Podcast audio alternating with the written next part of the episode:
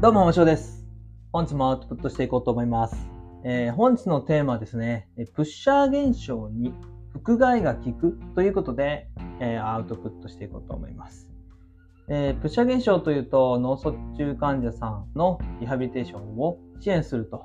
いうふうな状況にある方であれば、よく、よく経験する現象なのかなと思います。で、プッシャー現象自体は、えなかなかリハビリテーションの支援、理学療法を行っていく上で、え難重するケースが非常に多くてですね、で僕自身、え臨床の中で非常に困ることが多かったので、結構の脳卒中患者さんを担当するようになってから、まあ、最初の方に勉強をしてきたものになります。ですので、このチャンネルの最初の方の動画だったりにもですね、プッシャー現象に対する病態の理解とですね、と理学療法の方法について、えお話をさせていただいている動画が何本かありますので、えーぜひですね、そちらも見ていただきたいなというふうに思うんですが、今回はプッシャー現象に対して副害を取るということが効果的ですよっていうふうなお話をしていきたいなと思います。はい。で、プッシャー現象について軽く触れていこうと思うんですけども、えプッシャー現象の特徴ですね。プッシャー現象の特徴として、まず一番有名なのは、正中一周線に対する抵抗っていうのが有名なんですよね。非麻痺側の上肢や下肢で接触している面をですね、押して麻痺側の方向に積極的に倒れてしまう。それを修正をしようとする。真ん中に、我々が思っている真ん中に修正をしようとすると、それに対して強く抵抗するっていうのが、プッシャー現象においては非常に有名な兆候なのかなと思います。そして、えー先ほども言ったように、麻痺側方向に積極的に倒れているというふうな状況になりますが、えー実際、どっちに倒れそうで怖いですか？っていうふうな形で聞いたときに、麻痺側に倒れているのに、非麻痺側の方に倒れているような感じがするというふうに訴えることが多いと言われています。ですから、この方向性が通常と逆になってるっていうことなんですね。そしてもう一つが、レッグオリエンテーションというふうな現象が、プッシャー現象の有無を判断する上で重要だと言われています。レッグオリエンテーションは、足を地面から浮かせた材、そして非麻痺の上肢はこちらで端をしてですね、押せないような状況にした上で、正中位に体を修正するんですね。セラピストが正中位に体を修正するというふうなことを行ったときに、非麻痺側の硬いが外旋する、え股関節がね、股関節が外旋して硬いが内に入るっていうふうな現象です。内に入るというふうに言うとちょっと難しいかもしれないですが、我々が修正をしている方向とは逆の方向に足が入ってくるというふうな認識でいいのかなと思います。なので、非麻痺側の下肢が、まあ、見た目上は外旋してるっていうふうな感じかなと思います。そういった現象があるときに、プッシャー現象であると言える可能性が高いというふうに言われています。そして、往々にしてですね、麻痺側方向への転倒に関して無関心な方が非常に多いというふうに言われているのがプッシャー現象。えこういった特徴的な現象を確認できた場合に SCP なんかのプッシャー現象の評価ツールを用いてその程度に関して評価をしていくということが非常に重要かと。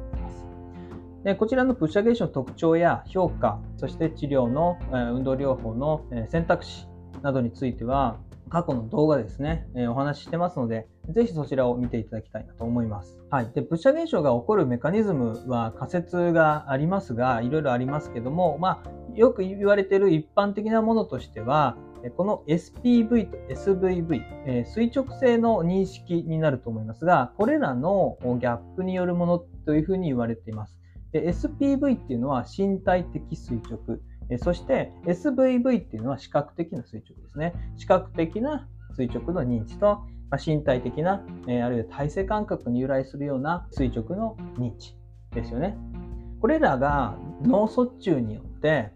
えギャップができてしまう。これらの認識にギャップができてしまうことで、えこれが認知的歪みとなって、それを補正するために押すというふうな現象が起こってるんだっていうのが、えーまあ、よくある仮説になってくると思います。だから、まあ、例えば座位であったり、立位であったり、垂直性を保持しないといけないっていう場面において、こういったことが言われているということになります。そういったプッシャー現象に対しての治療の例っていうのは、まあ、いろいろありますが、まあ、能動的に重心移動する。プッシャー現象の方は、こう、誰かに修正をされる、誰かに押されて姿勢を直される場面においては、非常に強い抵抗を示すんですが、能動的に自分で姿勢を修正するということに関しては、できる方が結構いらっしゃるんですね。だから、能動的に重心移動するというふうな課題。えー、つまり、非麻痺側の面を押してしまって、麻痺側に倒れてしまうということですので、非麻痺側方向に重心を能動的に移動するような課題をしていくっていうことは一つ方法かなと思います。えそして、それと合わせてやっていってもいいかなと思うんですが、視覚的なフィードバックですよね。比較的、視覚的な垂直認知の方が身体的垂直認知と比べると、その認識が保たれていることが多いと。成虫で保たれていることが多いということなので、視覚的な情報を入れて、それと身体的垂直を比較し、修正をしていくっていうことが治療になっていくのかなというふうに思います。それそれと、例えば垂直の壁面を利用した立位練習とかですね、こういったところが比較的標準的に行われていることかなというふうに思います。で、えー、まあ、腹外ですよね。腹外に関するその、ま、治療、え、腹外を行うっていうことが、プッシャー現象の、ま、軽減に有効であるというふうな研究に関してですが、まあ、腹外っていうと寝てるっていう状態なので、まあ、垂直性関係ないかなという感じがするんですけども、プッシャー現象の方の中では、寝返りや気境動作ですね。寝返りや気境動作においても、まあ、特に寝返りですよね。すごい重症例の方でだと、ちょっと非麻痺側方向に体を動かすだけで、ベッドを強く押して、まあ、寝返りせんぞという形で抵抗する方結構いらっしゃるんですよね。なので、身体が垂直にない状況においても、支持面を非麻痺側で押してしまうということが起こるんですよね。なので、これは垂直性に関する認知的な側面の問題だけではなくて、非麻痺側上下肢で押してしまうというふうな、押すというふうな運動出力系の異常もはらんでるんじゃないかっていうふうに言われています。ですから、この非麻痺側上下肢や体幹などの異常な筋出力ですね。異常な運動出力。特に、不射現象例では進展ですよね。進展活動。過剰な進展活動を抑制することで、不射現象を軽減することができるんじゃないか。プッシャ現象の影響を改善することができるんじゃないか。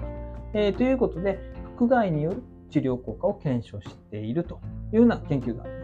でまあ、腹外が効く理由は、これは仮説にとどまっていますが、え、まず、はいえー、寝返りや肺外や寝返り、え、などにおいて押してしまう理由としては、え、半球間抑制による非麻痺即死の過剰な反応っていうものが一つ挙げられているのかと思います。えそういったことで進展活動が優位になっちゃう。まあ、肺外であると、まあ、特に進展活動っていうものが優位になるのかなと思います。緊張性迷路反射の影響を受けるんではないかというふうに言われていて、緊張性迷路反射というと、肺外では進展活動が、腹外では屈曲の活動が誘発されるというふうな姿勢反射の一つになると思いますが、まあ、その影響を受けているんじゃないかというふうに言われていて、腹外になることで屈曲が優位になりますので、進展が抑制されて、この輻射現象例の過剰な進展活動というものが抑制される。それによってプッシャー現象が改善している、軽減していくっていうことが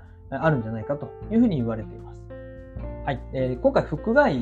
のプッシャー現象例に対する腹外の効果について少しお話ししてきました。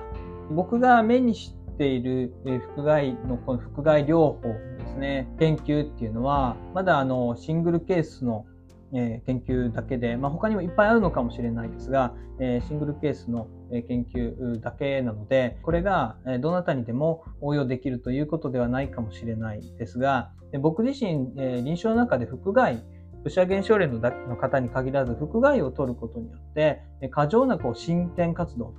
というものが抑制されて姿勢が安定するなというふうな実感を得ることが結構あります。で完全な腹外を取れなくても過去に僕経験した方の中で前傾側外ですよね。よく配端をするとかいう時に完全に腹外を取ることができない時に前傾側外を取ったりすると思うんですがこの前傾側外の姿勢を取った直後でもですね、10分ほど前傾側外を取った直後とかでも、プッシャ現象の改善が即時的に得られると。でその後、しっかりと持ち越し効果があるかどうかっていうものは、しっかりと検討していかないといけないですが、即時的に進展活動が抑制されているなというふうな実感は臨床の中でありま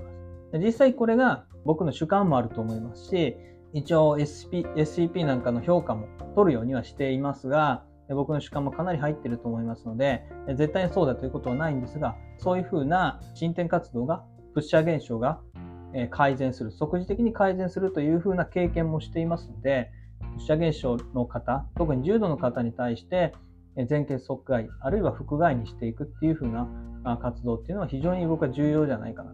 というふうに思ってますので、まあ、今回は腹外の有効性について少しお話をさせていただきました。はい、えー、今回はですね、ブッシャー現象には副害が効くということでアウトプットをさせていただきました。ありがとうございました。